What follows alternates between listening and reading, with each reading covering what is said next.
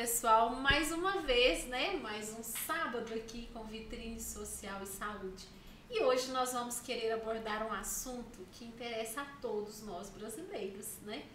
A aposentadoria. Será que é um direito de todos realmente? Será que todos vão conseguir se aposentar com as novas normas, né? Com as novas leis aí no, no na Constituição? E para discutir sobre esse assunto, nada mais, nada menos que a doutora Márcia veio aqui, ela é especialista nesse assunto, para falar com vocês, para trazer para nós informações, porque eu também quero saber muita coisa em relação à aposentadoria. Chega um momento na vida da gente, Márcia, que a gente já começa a pensar nesse momento, né? É, graças a Deus a gente não recorreu nada de invalidez, mas a idade vai chegando. E isso é um fator que às vezes pode estar incomodando muitas pessoas por aí, não acha? Pode se apresentar para o nosso público aí. Olá, pessoal. Boa tarde para quem está ao vivo com a gente. Aqueles que vão assistir mais tarde, né? Bom dia, boa tarde, boa noite, boa madrugada.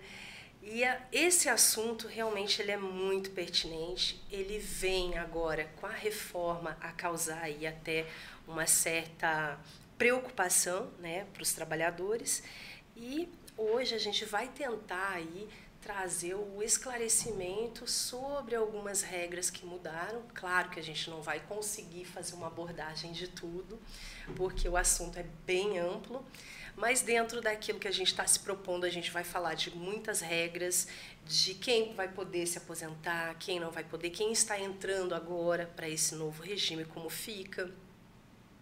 E também vou consignar aqui a importância né, de estar ao vivo nesse programa, né, Vitrine Social, que tem essa responsabilidade de trazer né, essa informação já democratizada para esse público, para que as pessoas entendam, né, aquelas que têm dificuldade, aquelas pessoas que estão é, né, naquele meio de caminho, que não sabe o que fazer agora a partir dessas mudanças. Então a gente tenta trazer um esclarecimento para esse público e é claro, né, de maneira assim a democratizar essa informação, porque não adianta a gente ter isso já né, dentro da Constituição estabelecido o direito à informação se, né, como cidadão, a gente não democratiza e não leva isso né, para todo mundo. Então, esse é o objetivo maior de estar aqui hoje.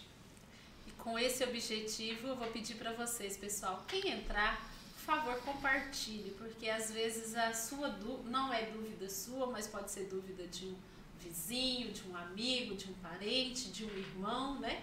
Então vamos todos compartilhar, porque conhecimento na mão de um não faz é, revolução nenhuma, né? Não. A gente tem que partilhar muitas coisas aqui. E eu gravei um videozinho agora há pouco falando assim: a aposentadoria é o direito de todos? Eu te pergunto, Márcia, é direito de todos? É, na verdade, a gente vai precisar analisar né, qual o regime que a pessoa iniciou né, para contribuição. É, e a gente vai precisar também analisar ali é, quantas contribuições a pessoa tem, qual a idade e qual tipo que ela vai estar tá pleiteando, né? Qual tipo? O direito, ele é de todos, mas os requisitos, né, que estão na lei, nem todos cumprem. Uma das questões que a gente tem que ficar muito atento é que o trabalhador hoje, ele batalha muito para chegar, né, àquele mínimo de contribuição que é exigido pela lei. Então, para isso, é, é, ele, ele, ele abre mão assim de muita coisa, ele trabalha muito cedo, né? ele faz, é, às vezes ele, ele inicia no, no mercado de trabalho e não pode estar né, tá estudando, tá fazendo ali uma, uma graduação, alguma coisa. Então ele, o trabalhador ele vai se sacrificar muito né, nesse sentido. Nós não temos atualmente no nosso país aí uma estabilidade de emprego, né? E o que isso aí deixaria o trabalhador até mais tranquilo. A, dificuldade do emprego é muito grande. Também aquelas pessoas que são um pouco, é, que estão mais é, velhas, né? Que estão atingindo aí uma certa idade para colocação no mercado de trabalho é mais difícil. A gente já sabe a realidade brasileira como que é. Então, é, é direito de todos? É, mas vai depender de muitas regras, de quantas contribuições, de qual a idade, de qual regime que você se filiou. Então, isso a gente vai tentar explicar hoje aqui. Pois é, falando nisso, né? O tema de hoje que nós vamos abordar são os tipos de aposentadorias, né? Exatamente. E nesses tipos que a gente tem aqui de aposentadorias, a gente vai poder falar né, na aposentadoria hoje por idade, que com a reforma a gente vai ter a urbana e a rural e mista. Nós temos também a pessoa com deficiência, o PCD, né? Qual que é essas regras para ele? Vamos falar da por tempo de contribuição é uma é uma uma aposentadoria que para quem vai entrar a partir de 13 de novembro de 2019, ela deixa de existir. Então a gente vai ter uma preocupação até inicial de iniciar com essa aposentadoria, por quê? Porque vai servir para aquelas pessoas que já estão ali quase chegando no fechamento daqueles requisitos. E eu vou explicar mais detalhadamente. A gente vai falar da invalidez, né? quais os requisitos dessa aposentadoria e também vamos falar da especial, né, que é aquela que o trabalhador que tem contato tanto com uma insalubridade, uma periculosidade, ele vai ter o direito a requerer essa aposentadoria. Então, como eu disse, a gente vai iniciar já com a aposentadoria por tempo de contribuição. Né? A gente antes da reforma, para acessar essa aposentadoria, eu, eu precisava ter os requisitos de 35 anos de contribuição para o homem, independente da idade dele, certo. e 30 anos para a mulher, né? E o que eu precisava, na realidade, é ter 15 anos de carência ou 180 contribuições ali né, no INSS. Essa era uma aposentadoria vantajosa, né? Porque eu, independentemente da minha idade, eu poderia fazer o requerimento dela quando eu atingisse o requisito de tempo de contribuição. Isso. E ela deixa, ela sai agora da, dessa, dessa nova reforma, ela deixa de existir. Por quê? Se soma agora o tempo de contribuição com a idade para se poder requerer o benefício. Então, a nova lei, ela tira essa essa de por tempo de contribuição, apenas aqueles que já estavam contribuindo ali né, para a Previdência antes da reforma vão ter, no caso, o direito adquirido de requerer, mas aí vão ter que prestar atenção na regra de transição. Né? Para cada é, ano aí que a gente vai ter, que está faltando ali, eu trouxe até um exemplo para ficar bem elucidado, né? Por quê? Porque a partir da reforma, se eu estou ali quase chegando naquele naqueles 30 ou 35 anos de contribuição, eu vou ter um pedágio para chegar e poder efetivamente me aposentar agora a partir do dia 13 do 11 de 2019. Então, nesse caso, Vamos supor, se eu sou uma mulher e eu tenho 28 anos de contribuição, para mim chegar no 30 faltam dois, né? Aí eu tenho as regras de transição que vão ser aplicadas, do pedágio de 50% ou do pedágio de 100%. No caso, se eu fizer a transição e optar pela regra de 50%, eu tenho que trabalhar mais dois anos e sobre os dois anos eu tenho 50%, que é um ano. Então eu vou fechar ali com 31 anos de contribuição. Uhum. Ah, mas tem a idade para esse? Não, ele só tem o pedágio agora.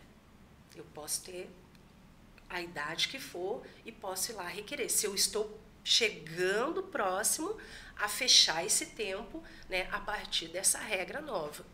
E o homem, se ele tiver com 33 anos de contribuição, ele está, na realidade, faltando também dois anos para ele fechar os 35. Sim. Ele vai ter o pedágio. A mesma coisa. Nesse caso, o que, que a gente vai ter que pensar? O pedágio de 100%, como que ele vai funcionar? Vai ser a mesma coisa, só que ele vai trabalhar ao invés de dois, nesse caso, a gente vai ter mais dois, porque é 100% o pedágio. Mas qual que é a vantagem disso? Né? Aí é que tá. A vantagem disso vai depender de cada caso. Agora a gente não consegue trazer uma vantagem sobre tudo e dizer assim, olha, opta por essa porque você vai ficar bem. Não. Agora, cada um que tiver que buscar uma aposentadoria a partir da reforma vai ter que buscar um especialista na área, vai ter que pegar e marcar com seu advogado de confiança, né? buscar essa informação com ele e sentar com ele e dizer assim, qual dessas regras que estão agora colocadas aqui que vai me beneficiar? Porque a preocupação está nisso. Né?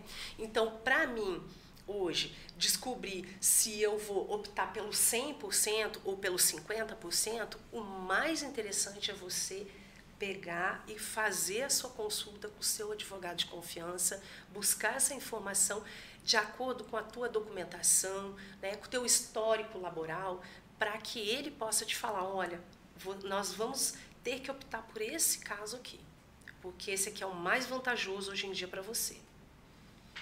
E, e, nessas regras que você acabou de, de dizer aí, que são ditadas né, agora na nova Constituição, quem nunca contribuiu? Na realidade, é, quem nunca contribuiu, e essa pessoa, no caso, ela vai, é, digamos, necessitar. Entra nessa regra aí? Não, não né? ela nessa vai necessitar de, alguma, de algum auxílio, né? Sim. Porque ela nunca contribuiu. Lembrar que na Constituição Federal, o direito à previdenciária ele está é, estabelecido sobre princípios e um dos princípios é a solidariedade, né, de Sim. contribuição.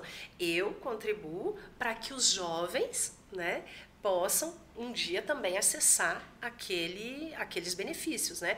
Então é eu contribuindo agora para quando o jovem ingressar também no mercado, ele também vai contribuir e ele também possa né, acessar uma, uma aposentadoria. Isso é uma ideia de solidariedade. Né? A gente trabalha esse princípio da solidariedade dentro da Constituição Federal.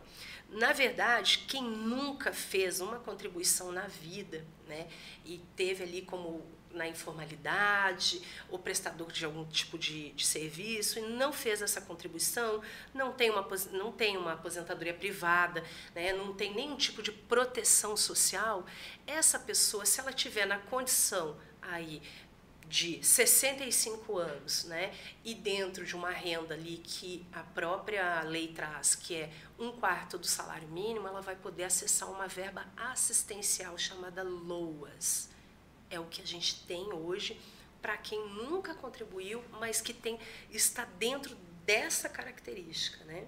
Dentro dessa idade e dentro desse requisito de um quarto do salário mínimo como renda. Né? Isso deve ser provado, né, pela família e vai depender também de um, uma perícia social, né? Uhum. Quando você pede no INSS o seu benefício como um LOAS, né? E aí a gente vai ter também aquelas pessoas com algum tipo de doença, né? Que não vai alcançar né, essa, esse mercado de trabalho Sim. também. Né? Caso de algumas crianças com epilepsia, né? Que chegam a ter ali a, aquela a vida ali regrada e tudo mais, mas né? tem aquela medicação, tem aquele limite ali, não tem como né, exercer uma atividade geralmente são doenças que né, não, não te dá ali um, né, uma possibilidade de exercer uma atividade plena, né, Sim, laboral. Pelo perigo, né, de, de, um ataque epilético. E aí essas pessoas elas podem requerer esse benefício, que é um benefício assistencial. E aí ele não é uma aposentadoria. Tem muita gente que fala assim: "Ah, eu recebo uma aposentadoria, eu recebo um LOAS". Não você não recebe uma aposentadoria, você recebe um benefício assistencial, que ele foi criado justamente né, para dar essa proteção social para essa parte né, dos trabalhadores aí que se enquadram dentro desse, dessa, dessas características, desses requisitos que eu falei, que é, no caso, é, 65 anos, né, no caso para o idoso, e uma renda mensal de até um quarto de salário mínimo. Rodolfo, vamos ver a próxima, então. Então, né? A, Como calcular isso? Hein? Essa questão agora que a gente vai ter que pensar muito sobre isso também. Porque esse salário-benefício que a gente tinha, eu não sei se você lembra, Ina, que na, na, na Previdência tinha uma, uma certa é, questão que quando eu ia receber, eu calculava os 80 maiores salários mínimos e dispensava aqueles 20 menores, né? E aí eu tinha o meu salário benefício, né? Essa foi uma regra que veio, né, aí a partir de julho de 94 também.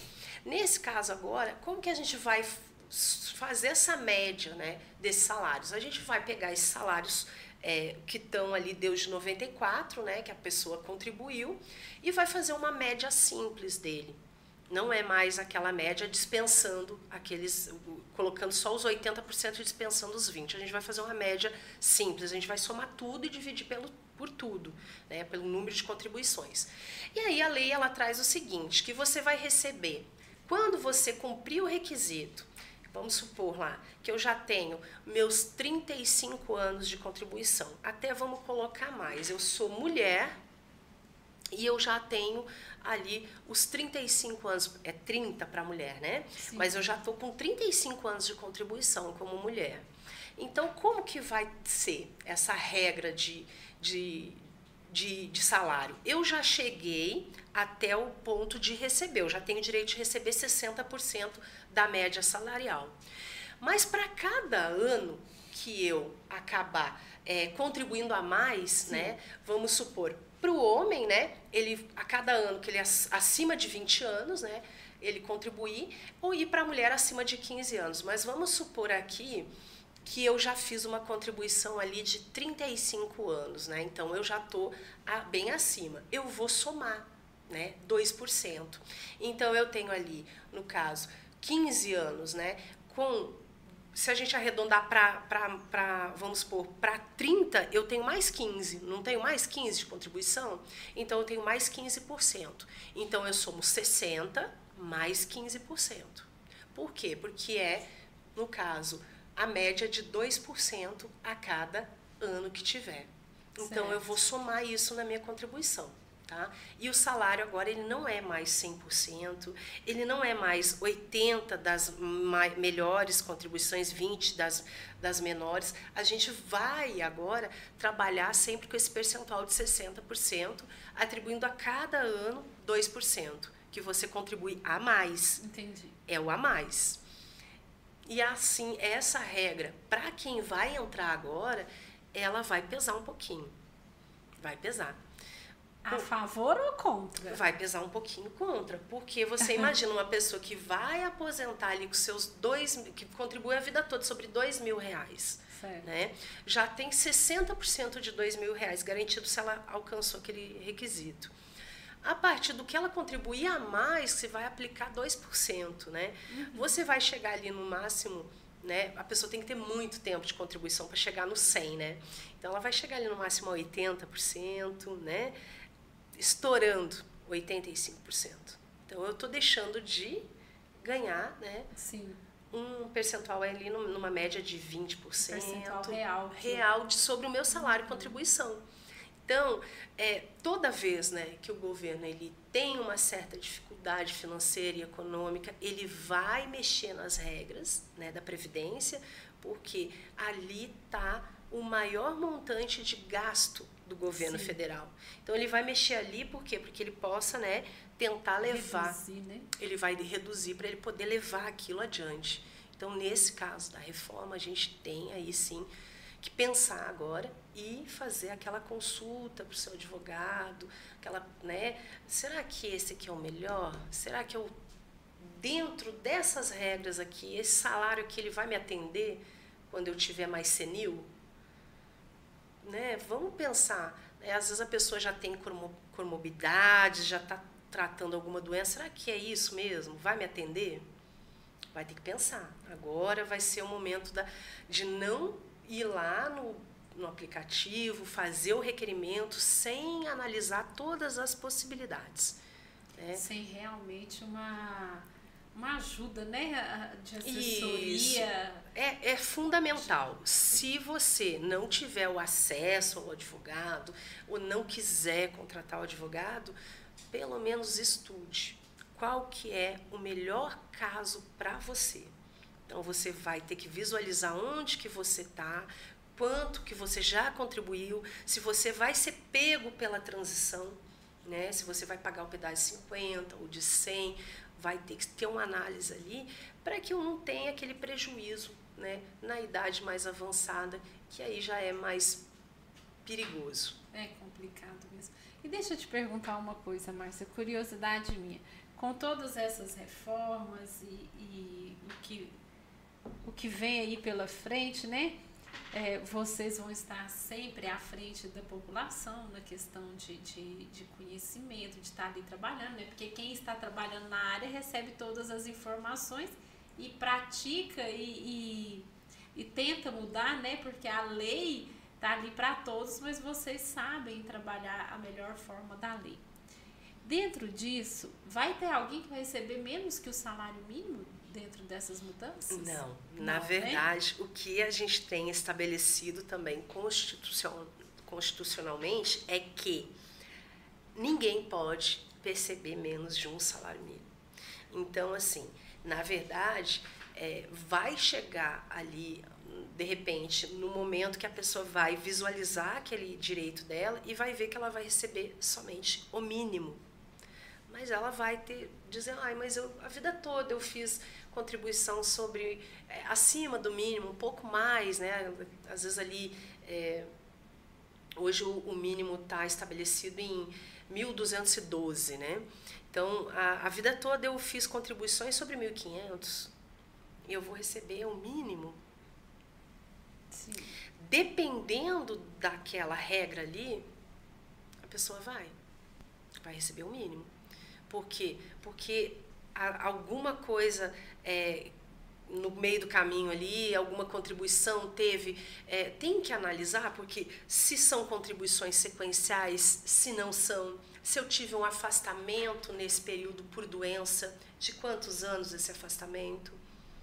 Então, tudo influencia na hora de fazer o cômpito, que é o cálculo. Então, nesse caso, eu tenho que ter muito cuidado, mas a garantia constitucional é de que ninguém receba menos de um salário mínimo.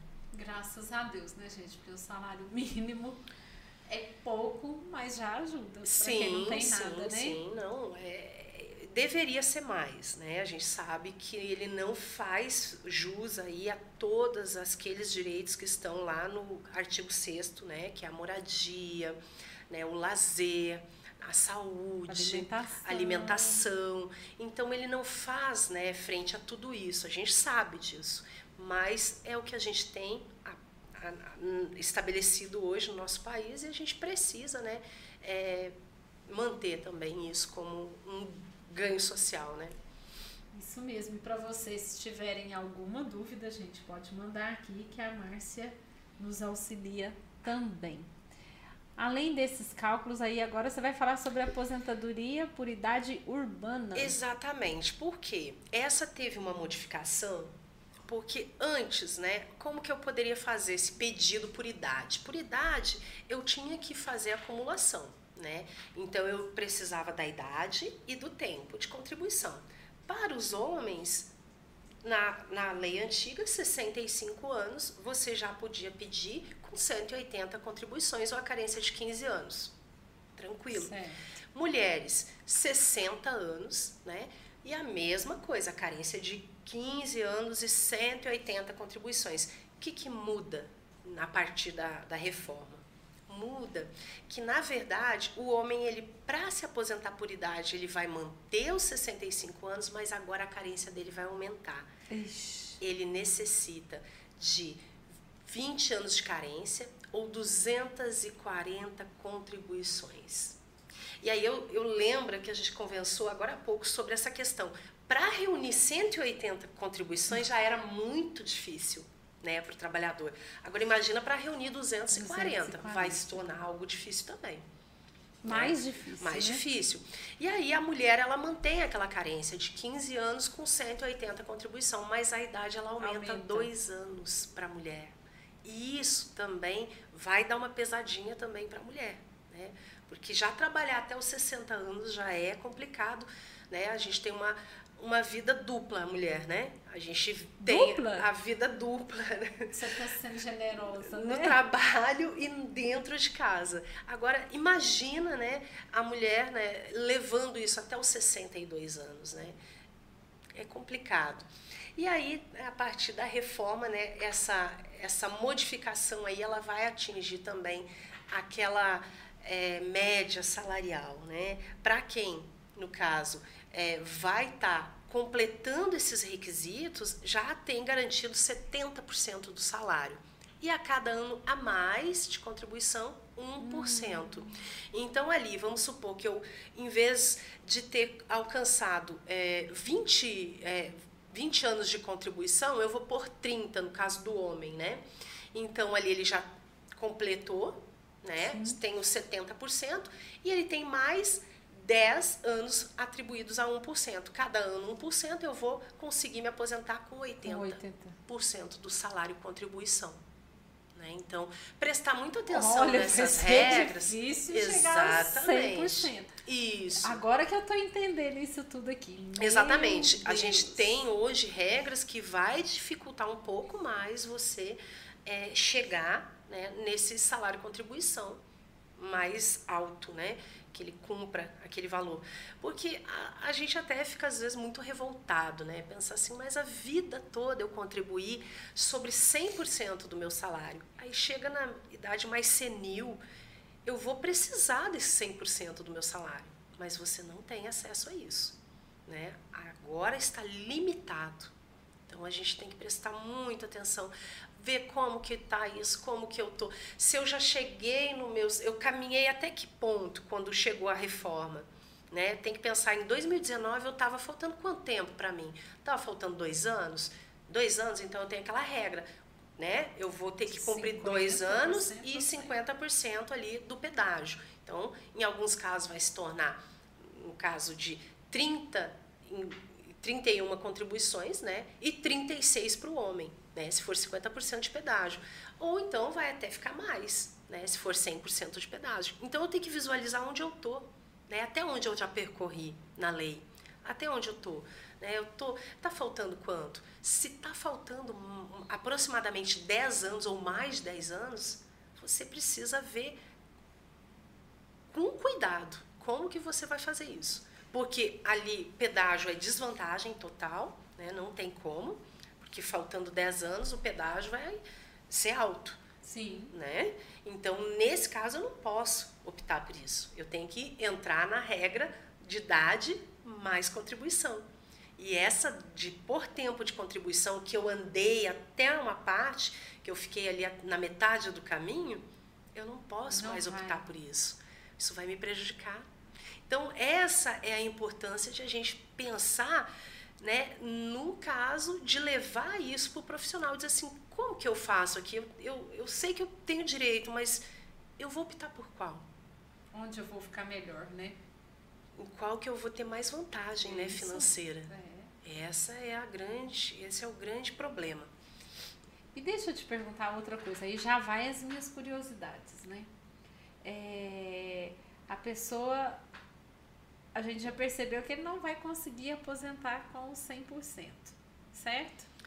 É, nessa regra de que a gente tem agora da até da, da de 2019, de 2019 para cá, né? cá, vai ser bem assim bem vai difícil. ser bem difícil né a gente vai ter ali algumas dificuldades para chegar a esse 100% benefício é porque eu lembro que quando houve essas mudanças aí o pessoal ah eu nunca vou me aposentar falava assim, então, né, ninguém vai aposentar, como que vai ser? Não, agora que eu entendi, aposentar vai, mas você não vai aposentar com os 100% Exatamente. da contribuição Mas também, tinha. quando eu estava antes da reforma, eu não tinha essa garantia de 100%. Lembra que eu disse que, como que eles faziam o cálculo?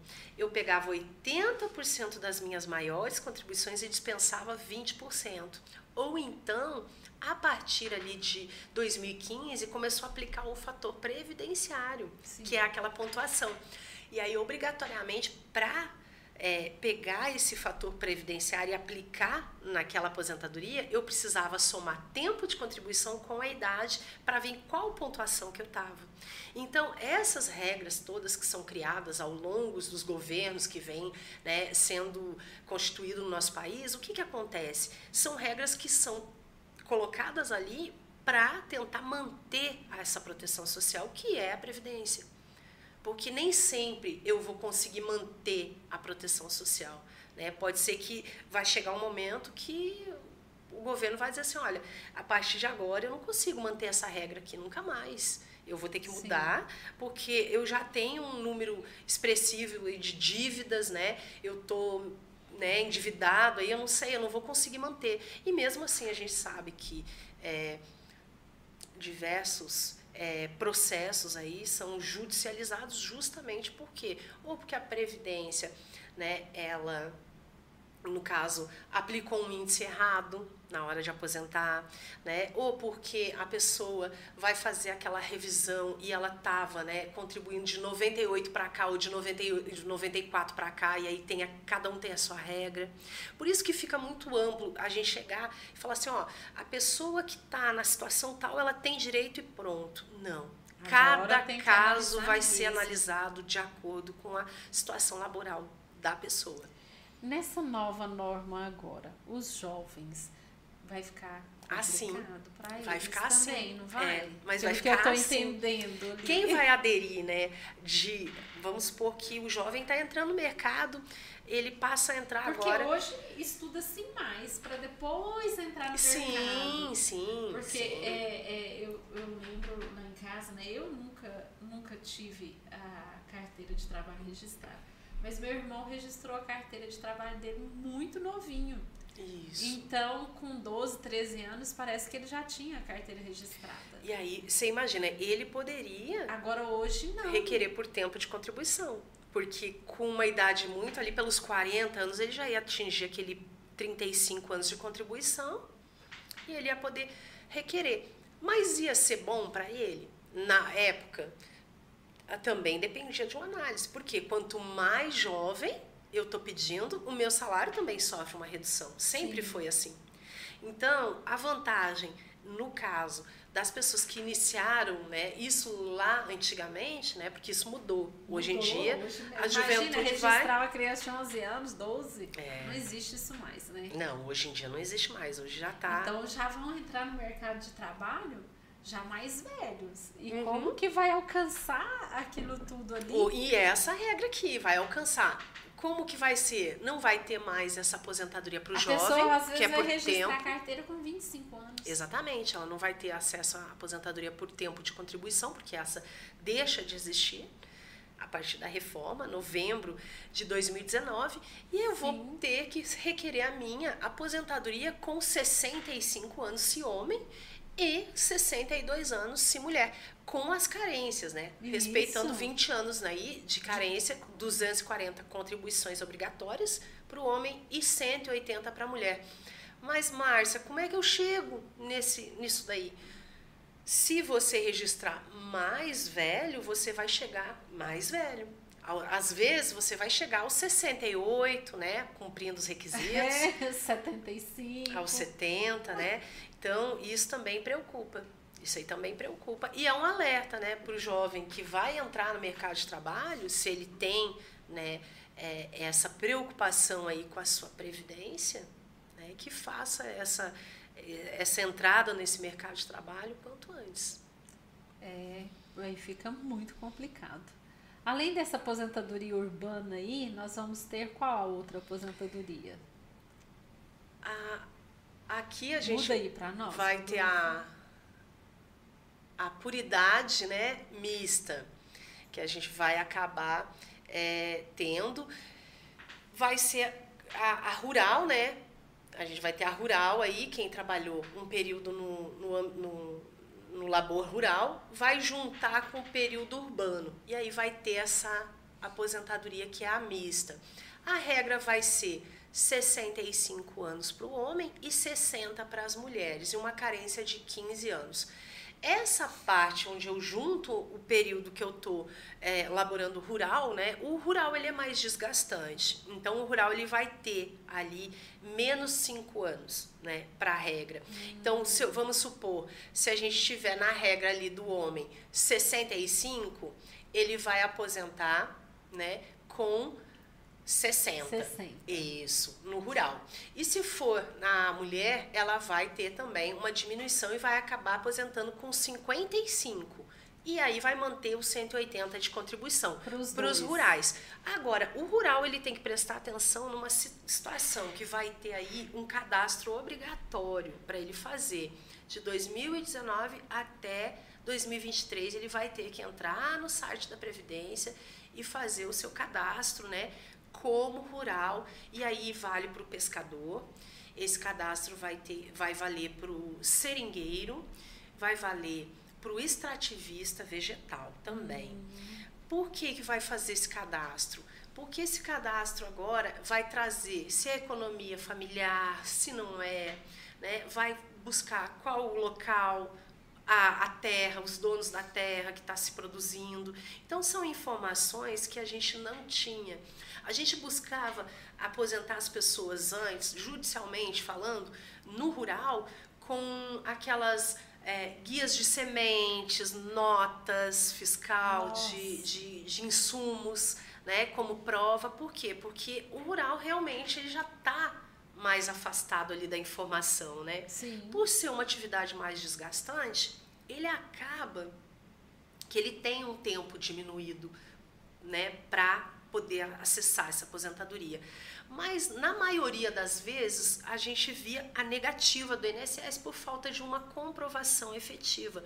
Muitas vezes essa, esse trabalhador rural ele não tinha nem carteira assinada, ele era produtor, ele vendia aquela produção, né, dele e não tinha uma carteira assinada, mas ele tinha, né, aquela comprovação de que viveu a vida toda no campo, de que, né, comprava os insumos né? Muitas vezes, na certidão de casamento, não sei assim se você já chegou a ter acesso, mas estava escrito é, lá o nome lá, é, João da Silva Lavrador. E aí aquilo também era uma prova Sim. utilizada né, para Entendi. se acessar essa aposentadoria rural.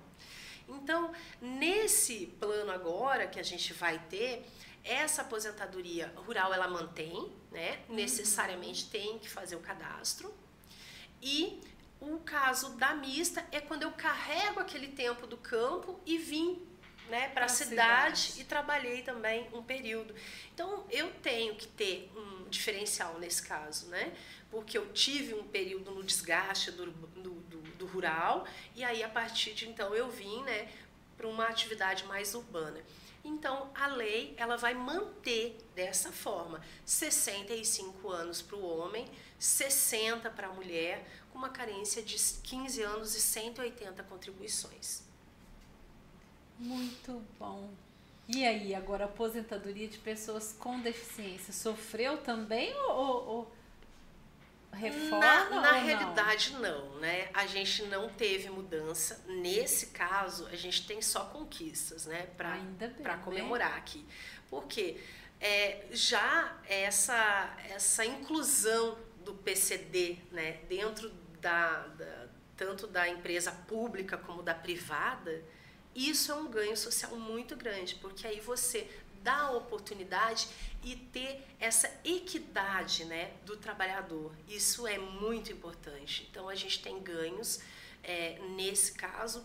O requisito, nós vamos ter dois tipos né, de aposentadorias para pessoa com deficiência. Então, a gente tem o requisito por idade, que vai juntar o tempo, uhum. e a gente tem o requisito depois por tempo de contribuição, que esse sim vai ser o mais benéfico para a pessoa que tem é, uma deficiência, né? A pessoa com deficiência, o PCD. Então, olha só, aquele requisito ali por idade, como é que é? É a pessoa que tem deficiência, que comprova essa deficiência, que trabalhou com a deficiência, né, efetivamente, ela vai atingir os 60 anos, muito parecido com o rural, né, o homem, e 55 a mulher, com 15 anos de carência ou 180 contribuições obrigatórias. No caso dos requisitos por tempo de contribuição, a gente vai graduar conforme aquele aquele tipo de deficiência, se ela é leve, moderada ou grave. Hum. E aí a gente tem as reduções. Se leve, eu tenho que ter contribuído, se homem, 33 anos e se eu for mulher, 28. Entendi. Se for uma deficiência moderada, eu, se for homem, eu contribuo por 29 anos e são 24 anos de contribuição para a mulher, uhum. para ela já poder requerer a sua aposentadoria. Se eu tenho uma deficiência grave, né, que me impõe mais limitações, eu tenho que trabalhar, se homem, 25 anos e se mulher, 20 anos apenas. E já posso requerer isso. E se uma pessoa com deficiência física, né, demora muito tempo a entrar no mercado, mas hoje o governo já todo concurso, toda empresa, nós estávamos comentando antes aqui, que tem que ter uma cota, né? Sim, isso. Físico. É, é o ganho social que a gente estava falando aqui é. agora mesmo. E mas mesmo assim a pessoa entra no mercado mais velho ele não consegue aposentar antes. Se ele chegar lá na idade, ele, é só o tempo de contribuição. Sim, esse tempo de contribuição ele vai ser muito favorável ao PCD. Então, é, de acordo com aquela limitação que ele vai ter, prestar atenção nisso e através seus laudos médicos, né, através aí de toda a documentação que ele vai ter que reunir isso para fazer o requerimento, né, vislumbrar em qual que ele se enquadra. Qual categoria, no caso? Exatamente. Se eu tenho uma leve, 33 anos de contribuição para o homem, teve uma redução de dois anos. Se a gente for ver, a, a lei fala né, que o, por tempo de contribuição eu poderia acessar com 35 anos se homem. Aí o deficiente ele tem uma redução de dois, de anos, dois anos, né? Para a mulher também tem essa redução, porque ela poderia acessar né, essa, essa por tempo de contribuição com 30 anos, ela tem uma redução de dois, de anos, dois anos, né, se leve. Então, sempre buscar essa, essa visualização. Qual que é a minha deficiência? Ela está enquadrada na leve, na moderada ou na grave? Então, essa questão vai ter que ser levantada e você vai ter que resguardar a documentação médica sempre, porque eu preciso comprovar o meu tempo inteiro nessa condição. Então, eu preciso me resguardar nesse sentido também. Márcia, é, nós duas conversando aqui, aí a minha mente começa, né? É, a vislumbrar um cenário é, muito diferente. Tem muitas pessoas que não gostam. Antigamente existia um tabu, né? Ah, é a pessoa que procura advogado porque gosta de explorar os outros, porque gosta de brigar. Eu te falo isso porque eu era criança, eu escutava isso. Sim, né? era um conservadorismo né, da é, sociedade. Aí hoje eu já vejo quanta informação você já deixou aqui. Você sabe o que, que eu já pensei aqui? Eu, você falando.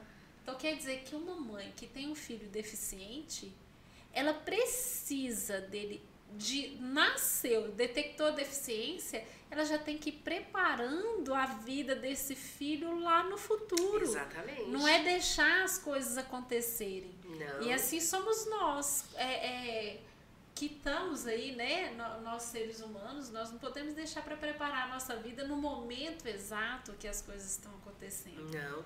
É, eu tenho aí certeza que todas as mães têm essa preocupação, né? De como é, o meu filho vai alcançar o mercado de trabalho, né? Porque a gente né, acompanha né, a, a vida deles o tempo inteiro. Então, assim, às vezes essa, essa aposentadoria do PCD, ela vai acontecer para aquele jovem também que, às vezes, sofreu um acidente automobilístico antes de ingressar né, naquela, naquele no momento mercado, de mercado de trabalho. De trabalho. Né? A gente vai ter, às vezes, um, um acidente esportivo, né? Quantos acidentes esportivos a gente vê hoje, Sim, gravíssimos, né? né? A gente pode pensar nessas pessoas ou então que nascem com essa, já com esse tipo de deficiência, né? Então a gente tem que sempre pensar, ah, mas é, o que que eu faço, né?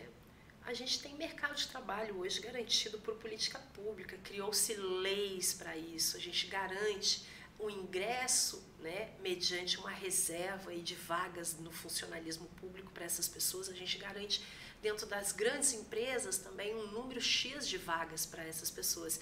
E a dispensa também, ela não é uma dispensa que vai acontecer por qualquer situação. Eles também têm garantia de manutenção do contrato de trabalho. Sim. Então isso vem são, são políticas públicas que vieram para né, causar Amparar, né? causar né? aquela, aquela aquele nivelamento, né, para trazer a equidade ali, né? Porque o trabalhador que goza de todas as suas é, funções ali, ele tá lá em cima e aquele PC dele fica um pouco abaixo. Então, para mim nivelar, para mim levar isso, né, para uma igualdade, eu preciso da lei. Eu preciso criar normas, eu preciso trazer isso, né, para a política pública. E nesse caso, a gente tem, e isso é muito bom, né, a gente ter algo assim que nos garanta a equidade. Isso é excelente. Então, por isso que quando a gente se vê numa situação dessa, que a mãe fala assim, nossa, mas eu tenho né, uma situação, melhor coisa é preparar o filho para o mercado de trabalho, o que ele gosta de fazer, né? qual que é a, a, aquilo que ele tem a destreza, que ele tem o, né, a facilidade de domínio. Né? E também a gente tem regras para essas pessoas ingressarem na universidade também.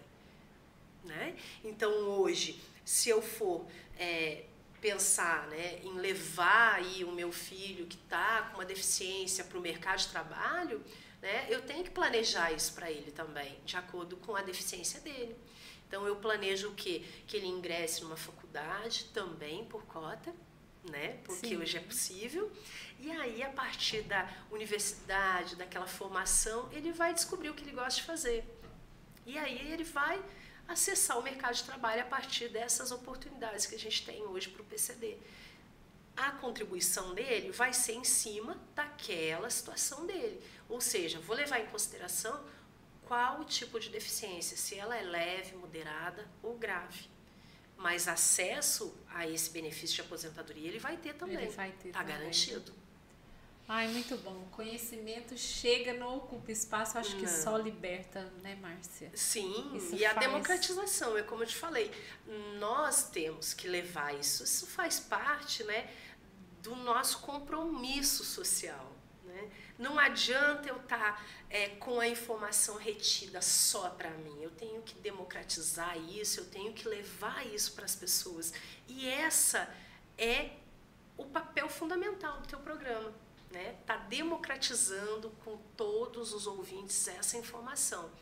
Ah, mas eu não consegui visualizar ao vivo, eu não consegui participar do programa, não tem problema, vai ficar gravado, vai a pessoa gravado. vai ter acesso ela vai visualizar isso, ela vai poder utilizar né, essa, é, é, esses quadros que eu organizei aqui para ela visualizar qual que é o melhor caso para ela. Se ela tiver dúvida, ela vai poder buscar isso com o advogado, ela vai poder é, pensar, mandar alguma mensagem aqui para o programa também, para buscar uma, uma, uma solução para o caso.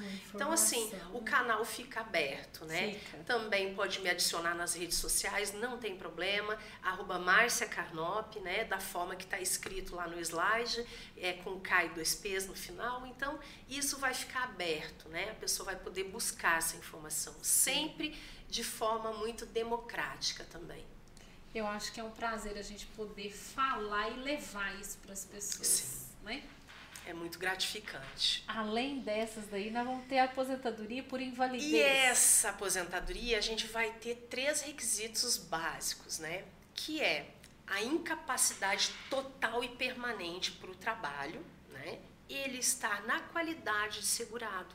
Essa qualidade de segurado é aquela que eu adquiro quando eu tenho 12 contribuições no mínimo 12? 12. Eu tenho que ter contribuído por um ano para ter a qualidade de segurado. Certo. E ainda a gente lembrar que, mesmo que eu, vamos supor, eu contribuí por um ano e eu fechei essas 12 contribuições.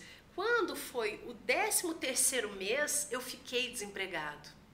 Então eu tenho um período de graça, que a gente chama, que o INSS concede, que é eu fico protegido pelos 12 meses seguintes, mesmo não tendo contribuído. Hum, então, existe esse período de graça. Então, às vezes a pessoa fala assim, mas eu trabalhei um ano e fiquei desempregado seis meses.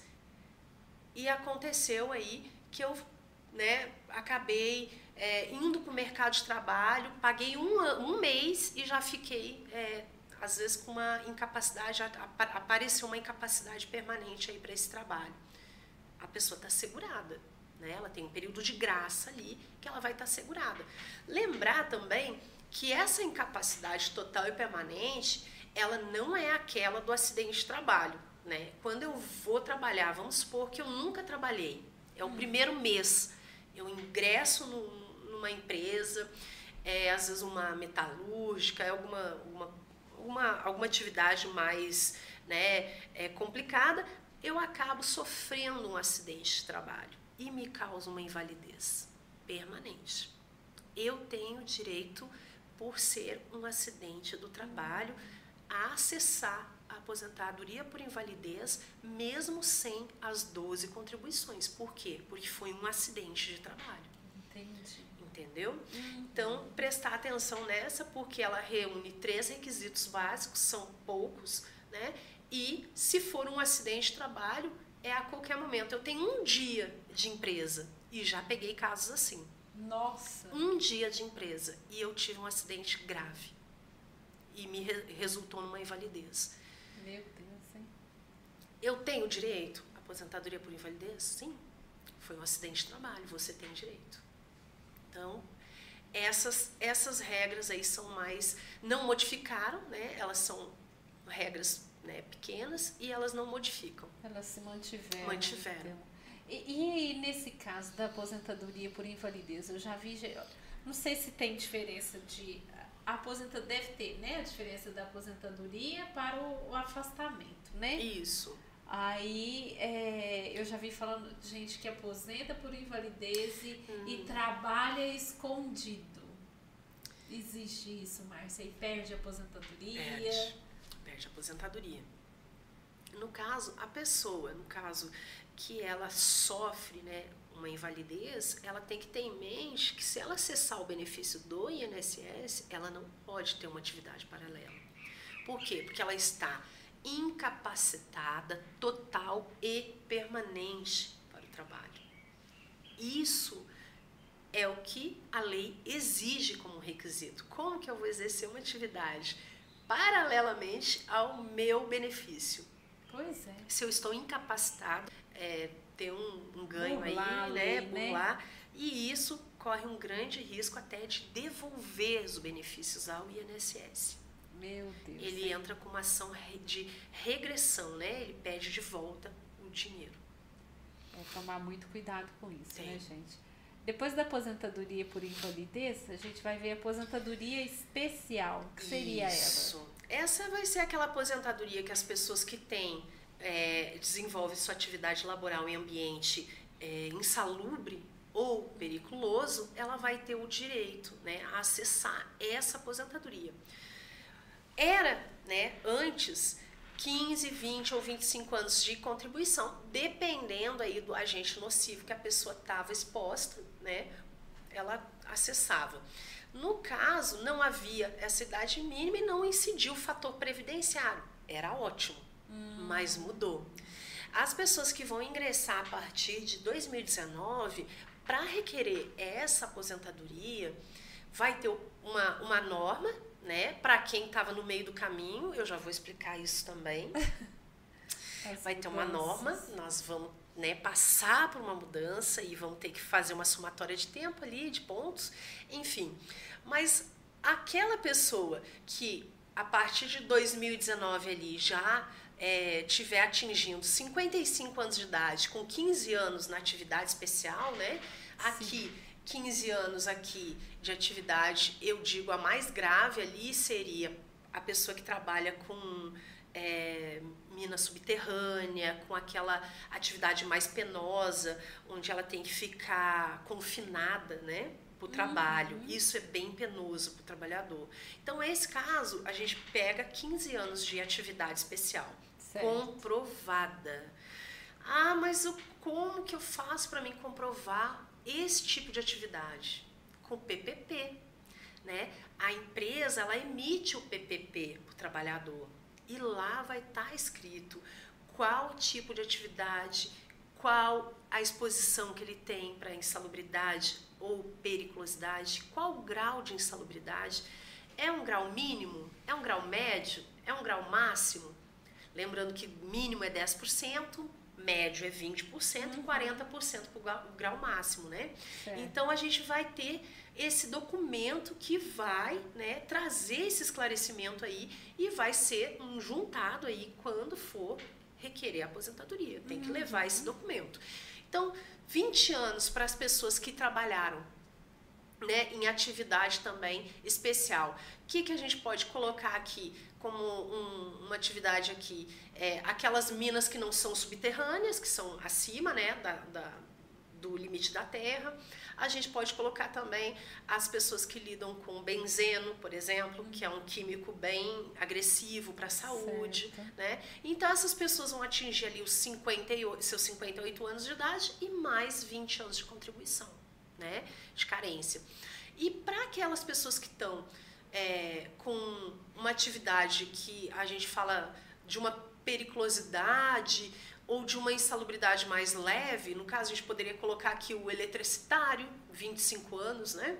Ele vai ter que atingir agora somando, né, a idade de 60 anos mais 25 anos de contribuição para chegar a requerer essa idade. Veja bem que essa é uma mudança bem desfavorável, porque antes eu não tinha uma idade mínima e eu não sofri um fator previdenciário.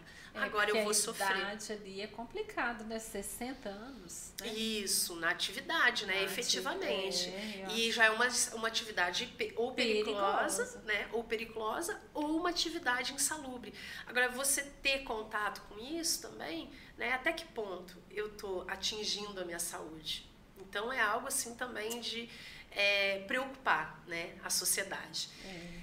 São mudanças que não foram favoráveis né, nesse caso. Não, alguns casos aí a gente não, não enxerga aí um favorecimento legal.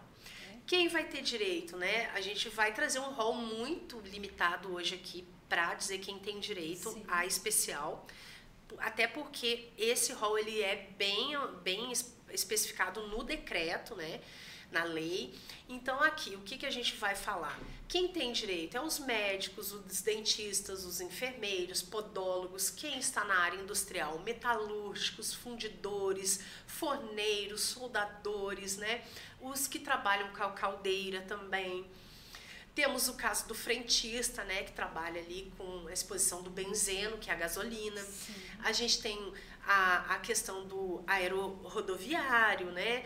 aeronáuticos, a gente tem as telefonistas que trabalham com headphone, uhum. aquilo ali compromete muito a, a parte né, auditiva. auditiva. Então, esse tem regras também de quantas horas você pode passar com aquele headphone, com aquele aparelho no ouvido. Então, certo. tudo isso é muito regrado. Nós temos o, os motoristas e cobradores de ônibus e tratoristas que vão estar tá também expostos a né, vibração, que é um fator físico, né? E a gente tem os, os operadores aí de máquina, né, de raio-x, que é algo também que traz uma insalubridade. É, é, e a lista completa de todas essas profissões, a gente vai estar tá isso disposto lá no decreto 53 831 de 64 e no 83, né, 080 de 79. São todas essas profissões, né, e outras também que vão estar lá incluídas para que todos possam ver e saber se a minha, será que a minha se enquadra? Será que eu estou trabalhando? Eu, eu recebo periculosidade no meu contra-cheque. Será que eu tenho direito a especial? Hum. No mínimo, você já está enquadrado nos 25 anos, né? Certo. No mínimo. Se você recebe uma periculosidade ou uma insalubridade ali, você já está enquadrado. Você ali. pode receber as duas ao mesmo tempo. Periculosidade e insalubridade. Não. Não. Não, não, não. É, existe uma vedação de receber essa, essas duas verbas. Que antes parecia que podia receber as duas, não era assim? Não. Não, não nunca foi? Nunca foi. nós temos uma vedação legal, inclusive, para que se acesse as duas. Você sempre escolhe a mais vantajosa. Certo. Então, vamos supor que eu estou exposto a ruído e eletricidade. Né? Uhum. Então, eu teria direito ali ao ruído, vamos supor, é, numa medição ali pelo PPP, está acusando uma insalubridade de grau médio, 20%. Certo. Mas a gente tem que lembrar, na regra trabalhista, que a insalubridade eu vou aplicar ela em cima do salário mínimo. Então, quando eu tenho uma insalubridade, 20% do salário mínimo, não 20% do meu salário base. Mas quando eu tenho uma periculosidade, a regra legal é que é sobre o meu salário base. Ah, então, o que se torna mais vantagem? Né? Vai ser a periculosidade.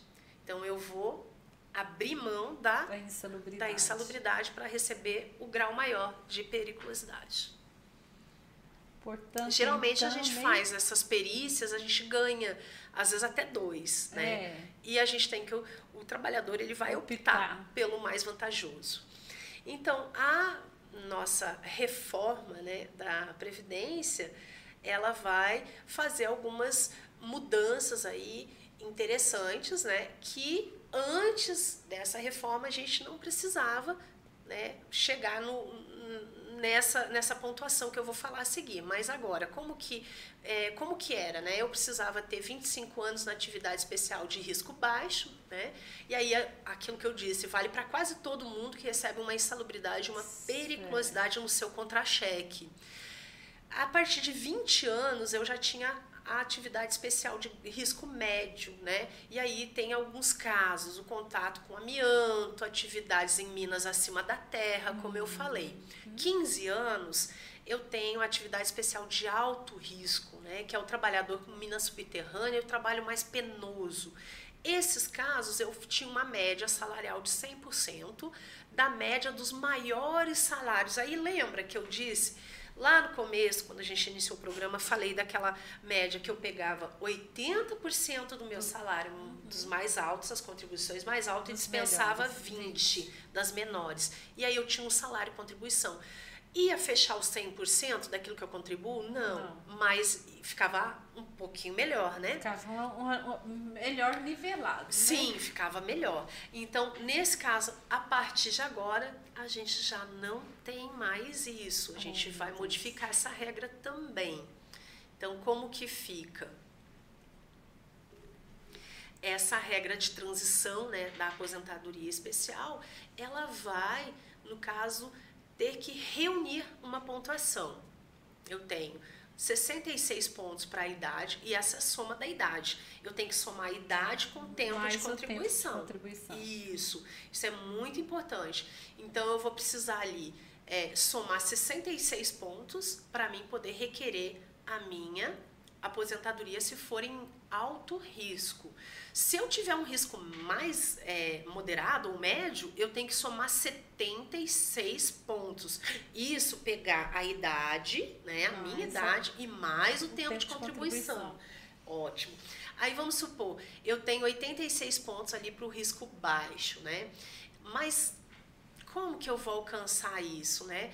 A gente vai fazer uma diminuição. Se eu tenho 15 anos de contribuição e tenho que somar 66 pontos, agora eu vou, eu vou pegar a calculadora aqui para a gente fazer isso de uma forma mais dinâmica.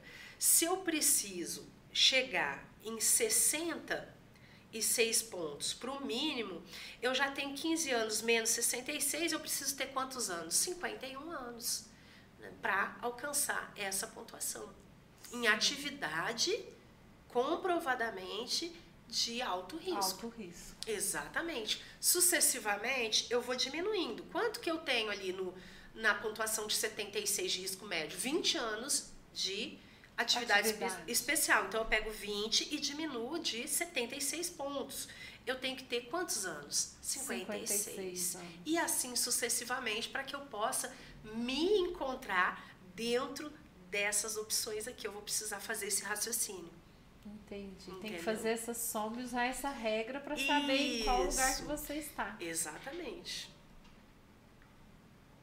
E a regra definitiva para isso, né? Vamos supor que eu sou jovem e a partir de 2019 eu vou ingressar no sistema é, da Previdência, né? Eu vou passar a contribuir. Então, como que fica para mim, que sou jovem? Eu vou somar a idade e ponto. Eu vou somar idade, perdão, e tempo de contribuição. tempo. Exatamente.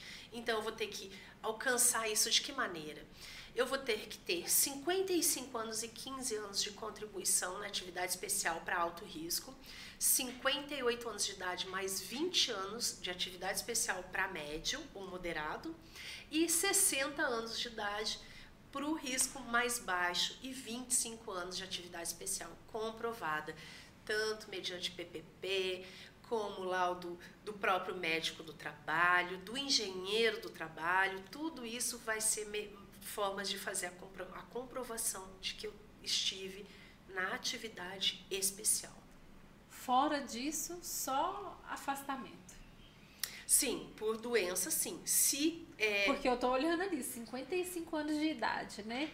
No, no alto risco, quando você imagina que uma pessoa tá mexendo lá na mina e tudo, eu pensei assim, se até 55 anos ele estiver vivo, não tiver caído nenhuma mina em cima dele, Aí... É, a realidade social, né, nos assusta, Ai, né? A, Quando... gente começa a pensar, né? Exatamente. Quando eu paro para visualizar né, essa realidade daqui de 2019 adiante aí, né, para quem vai aderir a esse novo é, modelo, né? né? Esse novo modelo previdenciário, eu fico um pouco assustada. Eu, eu particularmente tenho as minhas críticas e tenho sim, né, os, as minhas reservas com a lei.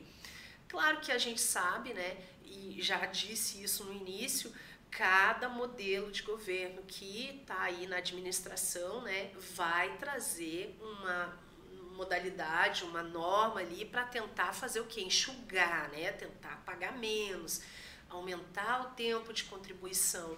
E é o que a gente vai ver com essa reforma. Se aumenta-se o tempo de contribuição, pois se é. diminui o salário, né? benefício daquele que contribuiu. Então, Ai, isso aí dá um medo muito grande, né? Uma insegurança um pouco é, social, sim. Eu sinto que eu, particularmente, fico pensando que será dos idosos, né? Que vão ter aí é, diminuição de salário, né? Uma, uma, aumento de tempo de contribuição, quer dizer, ele vai ter que permanecer no mercado de trabalho, às vezes nem condição né, para isso tem. Pois é. E aí a gente vê né, empregos e subempregos aí cada vez mais exploratórios, né, que desgasta a saúde do trabalhador e a gente sabe que aquilo que é desgastado trabalhando não retorna nunca mais. Nunca mais. Então, isso nos preocupa como sociedade, né?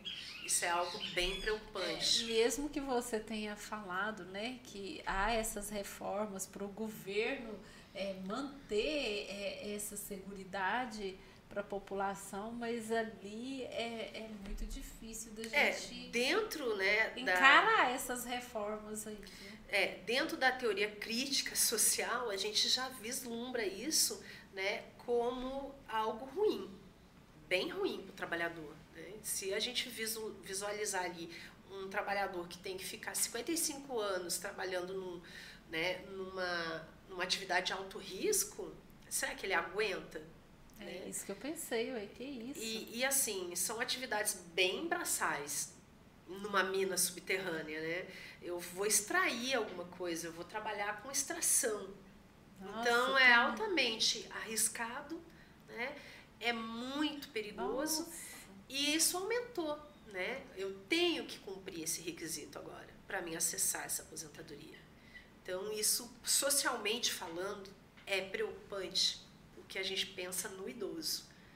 Né? Como que vai ser o nosso país de idosos? São idosos amparados socialmente ou desamparados socialmente? Como que nós, sociedade, nós vamos ter que nos é, colocar diante dessa demanda? Como que a gente vai enfrentar vai ser isso? nossa posição, né, diante desse novo cenário, né? Sem esquecer, Márcia, É que nós vamos ser esses os sim, primeiros idosos. Sim, nós vão, estamos dentro dessa é, leva. Nós vamos ser os primeiros idosos sim, a chegar. E essa preocupação não é só cenário. com o, o próximo, né? Você se inclui dentro desse cenário. Sim, é, e isso faz uma preocupação muito grande. Porque a gente precisa da proteção social. É, e esse modelo de proteção social que a gente tem no nosso país não atende não. de forma. É, de uma pelo forma menos básica. Pelo que eu entendo ali, não é a forma básica, né? Porque o SUS não consegue atender não, não, não, não é, a população de maneira que deveria atender. É, medicamentos o governo não consegue disponibilizar. E se uma pessoa idosa precisa pagar um aluguel, ele está pego na situação, porque pagar aluguel como? Ou ele paga aluguel ou ele come. Eu já não vou falar nem de água, nem, nem de energia. Eu, eu fiquei assustada com esse cenário nosso aí, viu? É, a preocupação é geral. Né? A gente vê aí que é, a grande maioria dos especialistas é, vai ter alguma vantagem para mim fazer o pedido de aposentadoria a partir de agora? Quase que nula. Não, né? A gente não tem vantagem, né? Já não tinha antes, né? Porque ali já vem é, ano a ano vai caindo aquele saláriozinho, né? Vai dando aquela. Quem é aposentado e está acompanhando e sabe que a cada ano, ao invés de é aumentar, é fazer o reajuste, ele vai descer, ele vai descer, ele vai descer. É Por isso que a gente tem diversas ações de revisão da vida toda, que a gente fala, né? Pega todo aquele benefício, faz toda aquela revisão para ver o que está de errado ali. Como que foi essa aposentadoria? Tem coisa errada aqui. A pessoa estava lá no regime é, de 94 e ficou ruim aqui, não, não, tá, não tá de acordo com aquilo que a lei fala. Então a gente tem que fazer aquela revisão, tem que apresentar o cálculo, né? E demonstrar isso juridicamente que está errado para que o INSS pague aquela revisão ali, aquele valor que está é, sendo decotado e que não era para ter sido decotado. Então isso aí é Meu é complicado. Deus. É muita desilusão, viu, Márcia? Que isso? Tem é. mais alguma coisa pra gente ver aí? Será que tem alguma coisa pra lembrar? Não, a gente só tem a só gratidão. só gratidão aqui. mesmo. Porque é, eu fico feliz né, de estar aqui socializando essas informações com vocês. É, para mim é um prazer enorme é, vir até o programa, né, disponibilizar essas regras, né, deixar isso aí para para o pessoal acessar né, de forma democrática. Isso vai ficar registrado. Isso, a importância né, disso é muito, é muito grande. A gente se, se coloca assim é, como uma obrigação né, de estar tá socializando isso com todos, né, democratizando esse conhecimento, porque o conhecimento ele está hoje muito fácil, né? Está aqui, eu consigo acessar, eu consigo ver mas eu não sei como que eu aplico isso, como eu interpreto isso, como que eu vou levar isso para minha vida. E às vezes esses esclarecimentos aí vão fazer uma grande diferença na vida das pessoas. Eu tenho certeza disso. Eu espero que as pessoas tirem proveito. E aquele que tiver alguma dúvida, pode procurar a Márcia, né? Ela, você trabalha, tem só no Instagram, sua rede social, isso, não é? Tem, isso, quem quiser adicionar tá convidado, pode me adicionar né? Pode, depois de devidamente né, adicionado ali, pode manter contato, né? A minha rede social é só no Instagram. É, porque o tempo ele é muito pequeno para estar tá ali né? né, na rede social. Então eu tenho o Instagram, se a pessoa quiser, ela está convidada aí a aderir à minha rede social, ao Instagram, maiores esclarecimentos também, se alguém precisar. Se a pessoa já tem o seu advogado, procure o seu advogado, converse com o seu advogado, pergunte a ele se essa é a melhor forma de se aposentar. Porque agora a gente tem um risco muito grande de fazer ali uma opção errada e ninguém vai voltar para trás. No momento que eu optei pelo erro, eu vou seguir ali naquele erro. Eu vou erro. arcar com o erro, né? Então, ficar muito. Já que não tem nada favorável a nós mesmos, que eu percebo isso, é, a gente pelo menos tem que usar é, da lei de alguma forma para tornar isso um pouco mais benéfico, né, para as pessoas. E com isso, né, só consultando realmente um advogado, é, não se deixe, né, muita, nós conversamos até isso aqui no make off, né, é, que as pessoas às vezes, ah, é muito caro, né, e aí até a Márcia nós comentando, caro quanto? Caro no momento ou vai ser caro a vida toda, que é quando não se, não se tem a informação correta. Quando não se tem a informação correta, você vai pagar aquele preço até você morrer, né? No caso da aposentadoria. Agora, quando você tem a informação correta, você paga o preço realmente pelo trabalho do profissional, mas você vai colher o benefício de ter uma aposentadoria mais qualificada, mais exemplificada, mais, mais bem paga, né? Na verdade. É mais digna, né? É. Tá difícil, dignidade nesses valores do governo aqui, mas é o que nós temos. E a gente entende, né, Márcia? Igual você falou, cada um vai modificando porque a população vai envelhecendo e a, as pessoas que vão contribuir cada vez está diminuindo, né? Exatamente o número de trabalhadores né, que aderem à informalidade também é muito grande. Né? Isso a gente também verifica que o próprio governo incentiva também uma gama da população de ser né, é, empreendedores, né, de ser microempresários ou pequenos empresários, é, para justamente também favorecer o mercado né, de emprego, né, abrindo aí a oportunidade de emprego para outras pessoas, mas acaba também né, que desvirtuando um pouco né, o contribuinte ali da previdência. O empresário ele contribui, ele contribui também, né, ele faz a sua contribuição, mas ele vai estar tá abrindo também a porta ali para empregar mais pessoas, né? Então isso também o, uma série de benefícios que o, o próprio governo traz né, para o empresário, justamente para ele também empregar mais pessoas. Então acaba né, a gente tendo essa, essa, essa, esse descontrole, né? Alguns empresários eles estão ali, né, empregando pessoas, outros também eles não empregam, são só mesmo eles que trabalham. Então a Sim. gente tem que né, avaliar também cada caso se é bom para mim estar na informalidade, é bom para mim estar né, empregado dentro de, uma, de um regime de CLT. Eu preciso avaliar tudo isso como trabalhador.